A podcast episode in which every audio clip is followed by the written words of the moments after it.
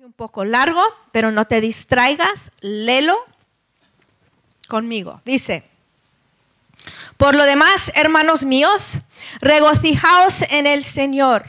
A mí no me es molesto escribiros otra vez lo mismo, y para vosotros es motivo de seguridad. Cuidaos de los perros, cuidaos de los malos obreros, cuidaos de la falsa circuncisión.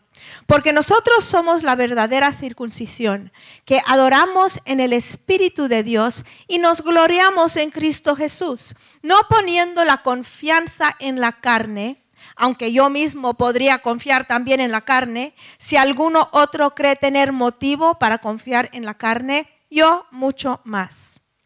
Circuncidado el octavo día del linaje de Israel, de la tribu de Benjamín, hebreo de hebreos en cuanto a la ley fariseo, en cuanto al celo perseguidor de la iglesia, en cuanto a la justicia de la ley, hallado irreprensible. Pero todo lo que para mí era ganancia, lo he estimado como pérdida por amor de Cristo. Y aún más, yo estimo como pérdida todas las cosas en vista del incomparable valor de conocer a Cristo Jesús, mi Señor, por quien lo he perdido todo y lo considero como basura a fin de ganar a Cristo y ser hallado en él, no teniendo mi propia justicia derribada de la ley, sino la que es por la fe en Cristo, la justicia que procede de Dios sobre la base de la fe y conocerle a él, el poder de su resurrección y la participación en sus padecimientos, llegando a ser como él en su muerte, a fin de llegar a la resurrección de entre los muertos, no que ya lo haya alcanzado, o que ya haya llegado a ser perfecto, sino que sigo adelante a fin de poder alcanzar aquello por la cual también fui alcanzado por Cristo Jesús. Hermanos, yo mismo no considero haberlo ya alcanzado, pero una cosa hago, olvidando lo que queda atrás y extendiéndome a lo que está delante. Prosigo hacia la meta para obtener el premio del supremo llamamiento de Dios en Cristo Jesús. Así que todos los que somos perfectos tengamos esta misma actitud.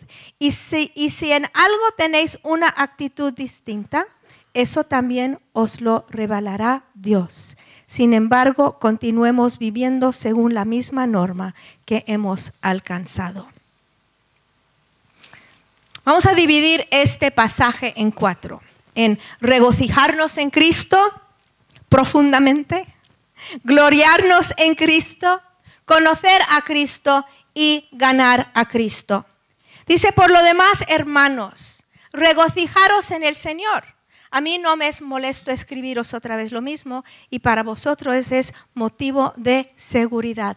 Regocijaros en el Señor. Pablo escribe de la cárcel a una iglesia que era pobre y sufría aflicción. Entonces Pablo sufría aflicción y también la iglesia sufría aflicción. No dice, por lo demás, hermanos, pobrecito de mí, pobrecito de vosotros. ¿Qué dice? Regocijaos en el Señor.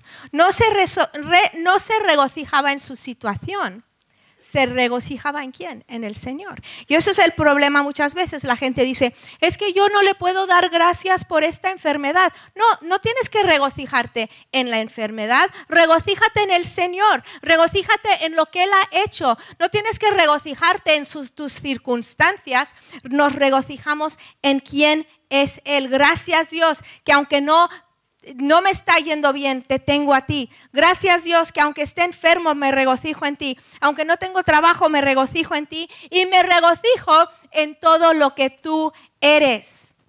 Pablo nos pide que consideremos a Cristo tan precioso, tan valioso, un tesoro, un tesoro impresionante, que estando en prisión, en aflicción, en pobreza, el hecho de conocerle y pertenecerle y la promesa de estar con Él para siempre trae gozo. Trae gozo. También Él lo repite en el siguiente, en el capítulo 4. Dice, regocijaros en el Señor siempre. Otra vez yo os diré regocijaos. Entonces nos regocijamos en Cristo. Y número dos, nos gloriamos en Cristo. Nos gloriamos en Cristo Jesús y su obra. Nos, gloriamos o nos o presumimos de lo que Él ha hecho, no de nuestra propia moralidad, no de nuestra propia religiosidad. Nos advierte de que hay nos advierte de los que hacen de las normas y tradiciones la base de su aceptación con Dios y la base de su justicia. Dice, cuidaos de los perros, cuidaos de los malos obreros, cuidaos de la falsa circuncisión, porque nosotros somos la verdadera circuncisión que adoramos en el Espíritu de Dios y nos gloriamos en Cristo Jesús, no poniendo confianza en la carne. ¿Qué está hablando aquí Pablo? dice que existían personas que enseñaban que para ser salvo tenías que guardar la ley de Moisés. Pero Pablo dice, nosotros somos la verdadera circuncisión, los que adoramos en espíritu y en verdad y no nos apoyamos en quién somos nosotros. En otras palabras, ya no tenía que ver con cosas externas. Lo que hace es tiene que ver con lo interno, las cosas del corazón, cosas internas. La circuncisión del corazón, una marca en el corazón, una marca en lo interior. Es un cambio que no se ve con los ojos, pero que es real. Entonces hay algunas personas que toman gran gozo en sus logros morales. Se comparan con los demás y ellos siempre son los más buenos. Son los más espirituales. Son como ese fariseo. ¿Os acordáis del fariseo que estaba en el templo y miraba al publicano y le daba gracias a Dios que no era como ese? Hay personas que a veces hablan de alguien y dicen, yo jamás hubiera hecho eso. ¿Cómo hizo eso? Yo jamás podría haber hecho eso. Sí podrías. Y podríamos. Tenemos que poner nuestra confianza en la obra de Jesús. Pero Pablo dice, no presumes de lo que haces, presuma en Cristo que es tu gloria. Le apreciamos a Él y le damos gracias por todo lo que nos permite lograr o ser. Ahora, Pablo tenía mucho que presumir. ¿eh? Pablo enumera todas las cosas que podrían impresionar en su día y de las que él podría también presumir. Tenía un pedigrí impresionante. Dice, aunque yo mismo podría confiar también en la carne. Si alguno otro cree tener motivo para confiar en la carne, yo mucho más.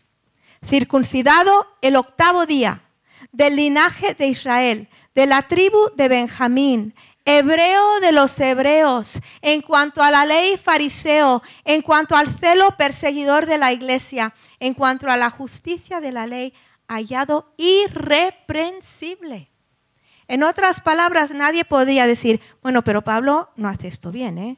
Pero Pablo, mm, mira por allá. No, nadie podía encontrar en él ninguna metedura de pata, ninguna equivocación. El rito correcto, había hecho el rito correcto, la circuncisión. Era de la raza correcta, israelita, de la familia correcta, tribu de Benjamín, de la religión correcta, hebreo de los hebreos, dice, y de la educación, de la preparación correcta, fariseo. Pero él se encontró con lo verdadero. Y en comparación, lo que él había logrado era nada. Veía que era hueco, veía que se trataba de su propio esfuerzo, veía que se trataba de él intentando agradar y, llegar a Dios. Se dio cuenta que era él intentando cumplir. Y él no está diciendo aquí, dice, bueno, yo no fui nadie, no hice nada y vine a Cristo. Él está diciendo, hice mucho, tuve mucho, fui mucho, pero en comparación a Cristo son, es menos que nada se gloriaba en Cristo. Nosotros nos gloriamos en quién es Él. Y cuando nosotros nos gloriamos en quién es Él, eso para nosotros nos trae una, una confianza y podemos relajarnos en quién es Dios. Porque nos gloriamos en Él, no en nuestras propias obras, no en nuestro propio esfuerzo. Entonces se gloriaba en Cristo. Y es también conocer a Cristo. Versículo 7. Pero todo lo que para mí era ganancia, lo he estimado como pérdida por amor de Cristo.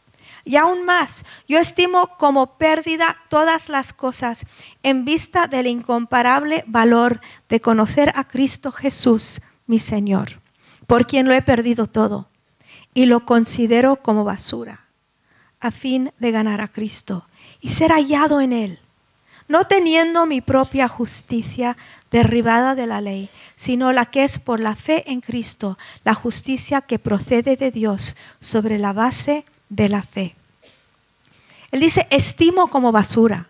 Le estaba hablando en, el, el verbo está en el presente. Considero como basura lo estoy dejando, estoy persiguiendo a Cristo. No es algo que hizo una vez, es algo continuo. Y eso es lo que a veces a nosotros nos falta. Pensamos, bueno, sí, yo una vez tuve un encuentro en, mil, en el 2010 con Dios y ahí se quedó. No, es un constante. Le perseguimos constantemente, lo buscamos constantemente. Consideramos lo que nosotros estamos intentando lograr por nuestra propia fuerza basura todos los días. Es un, un caminar constante con el Señor. Él expresa la suprema importancia de valorar a Cristo de tres formas. Dice, estima todo como pérdida por causa de conocer a Cristo, es cueste lo que cueste. Conocer a Cristo es más deseado que cualquier otra cosa y ganar a Cristo, que Él sea tu tesoro, es mejor que ganar todo el mundo y todo lo que hay en el mundo. Y Él explica de nuevo por qué Cristo es más precioso que todos los logros que Él había, ah, él había conseguido. Él dice, ser hallado en Cristo. Ser uno con Él, unido a Cristo por fe, en una relación permanente de identidad con Él. Eso es más valorado por Pablo que toda la justicia que él había basado en, en, la ley y en su religiosidad.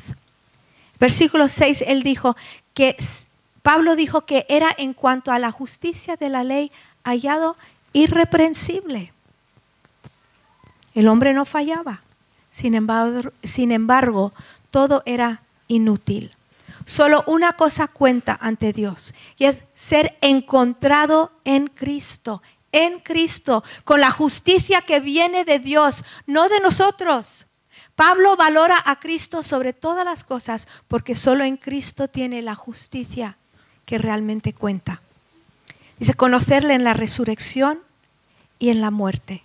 Y conocerle a Él, versículo 10, el poder de la resurrección y la participación en sus padecimientos, llegando a ser como Él en su muerte. El poder de la resurrección, poder que da vida a la muerte. Nosotros tenemos ese poder en nosotros.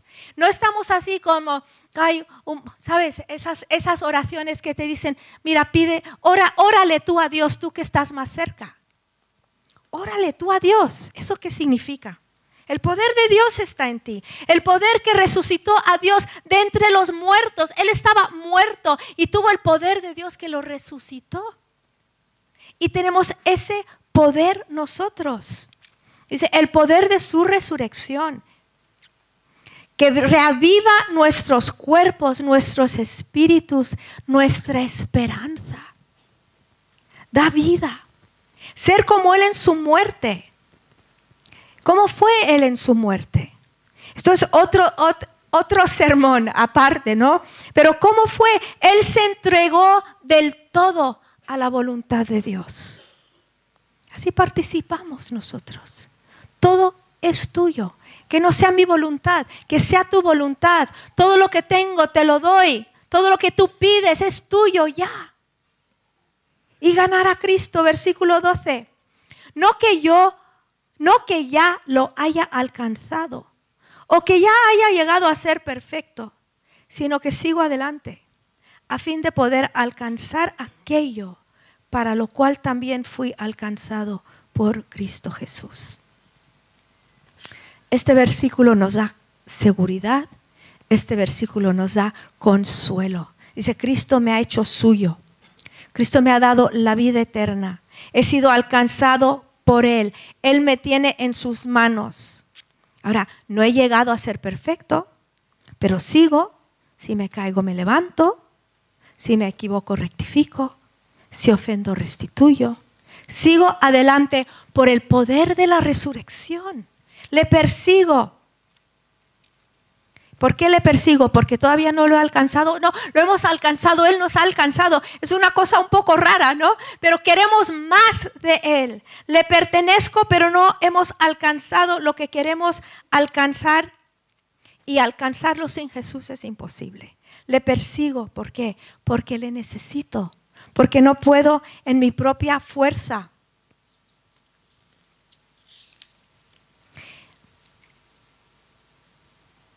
Cuando no buscas ayuda de Él, significa que o no confías en su poder para cambiarte, transformarte y ayudarte, o que simplemente te agarras a tus imperfecciones y a tu propia fuerza y tu habilidad. Es como que tiras la toalla tengo la seguridad de su amor, de su aceptación, de su justicia, pero quiero más. Quiero entenderle más. Queremos ir a lo profundo. No queremos conformarlos con lo que sabemos. No queremos conformarnos con lo que hemos experimentado. ¿No crees que el Dios del universo es más grande de lo que tú y yo ya sabemos? ¿No crees que su palabra es más profundo de lo que tú y yo ya hemos saboreado y entendido un poco? Claro que sí. He probado y quiero más como cantamos. Más de Dios nunca empacha. ¿Mm? Nunca. Sigo adelante para alcanzarle a Él, porque Él ya me ha alcanzado. Yo leí esto que me gustó, cito, la conversión de Pablo no era una jaula para contenerle, sino algo que le impulsaba en una búsqueda de todo lo que Dios era. Cuando nos convertimos, todo lo que Dios es es nuestro, pero lo tenemos que descubrir. Tenemos que estar listos, tenemos que estar dispuestos, tenemos que dejar que Él cabe en nuestros corazones pagar el precio. Pagar el precio de conocerle. Pagar el precio del sufrimiento si tiene que ser. Pagar el precio de hacer las cosas bien delante de Él. Pagar el precio de ser honrado en tu trabajo. Pagar el precio de ser como Cristo en tu familia. Pagar el precio de dar. Pagar el precio de dar. ¿Cómo podemos perseguirle? Ir detrás de él.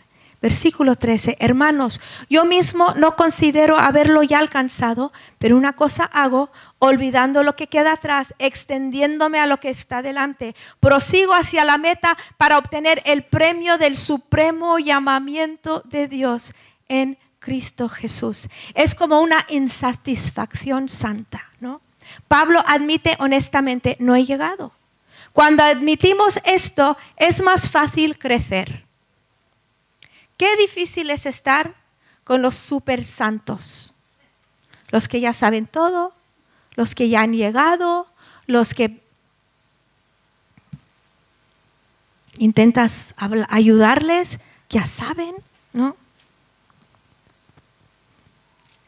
Pero cuando admitimos que no hemos llegado, crecemos. No considero haberlo ya alcanzado, dice. Esto pone fin a la presión de vivir una vida perfecta, siempre en condenación. Ah, dices algo y luego dices, ay, ¿por qué lo dije? Haces algo, ay, ¿por qué lo hice? No haces algo, ay, ¿por qué no lo hice? Estás viviendo siempre condenándote, condenándote, condenándote, condenándote. Puedes decir, no he alcanzado, pero para allá voy. Estoy en la, dirección correcta. Estoy en el camino. Fallo, estoy en el camino. Me caigo, estoy en el camino. Yo voy hacia la meta, voy hacia la meta. Lo estoy pasando mal, estoy en el camino.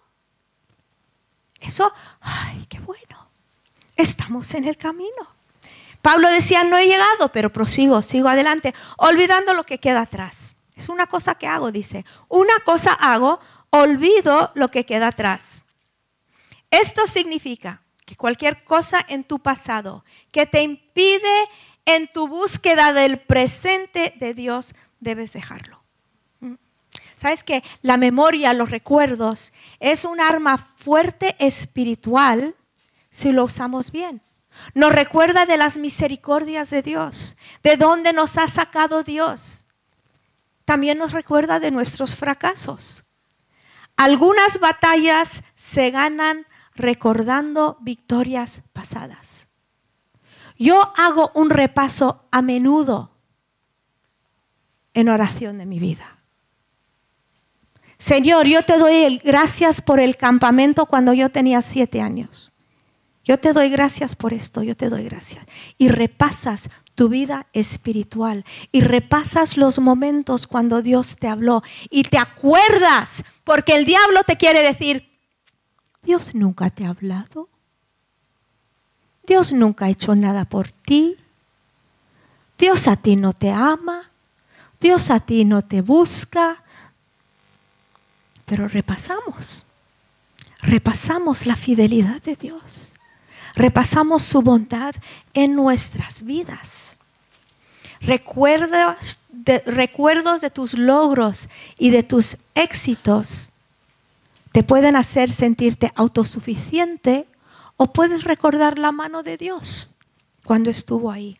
Y recuerdos de tus fracasos pueden hacerte sentir desesperanzado, pueden paralizarte o pueden levantar tu mirada al que todo puede y al que te quiere ayudar, el que te puede sacar.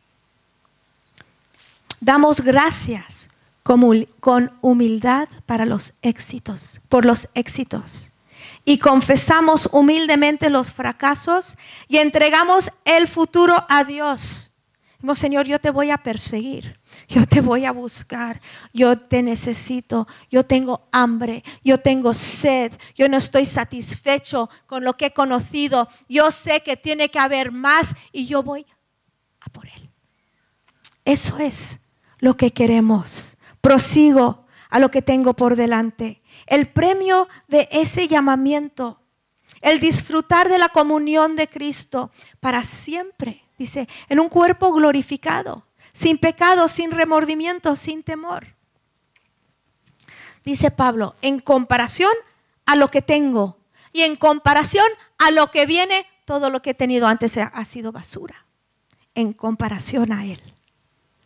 No me rindo, no me desanimo, no tiro la toalla, Vivo por el poder de la resurrección de Jesús.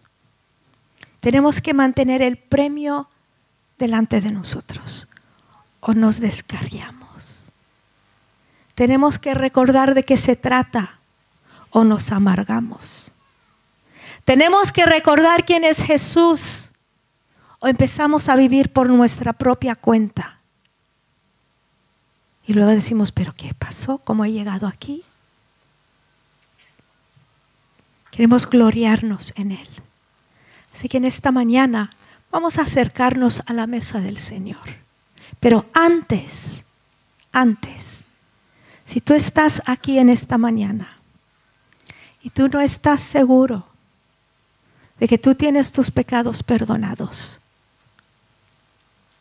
esta mañana tú puedes entregar tu vida a Dios. Puedes decir, perdóname Señor, perdóname por mi pecado,